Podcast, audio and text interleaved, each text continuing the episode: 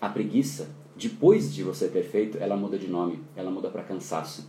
E essa é a hora que a gente deve sim sentir esse, esse sentimento, né? esse desejo do corpo de puxar a gente para o descanso. Mas aí é por mérito, aí é uma sensação de dever cumprido. Então, mindset, seu, sua forma de pensar, cérebrozinho, ouça isso.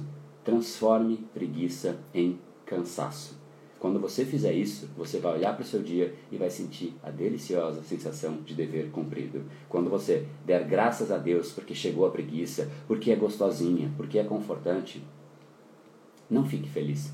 Não fale que ela é gostosa para você mesmo. Não fique, né, falando, ai que delícia esse momento que eu não estou fazendo nada.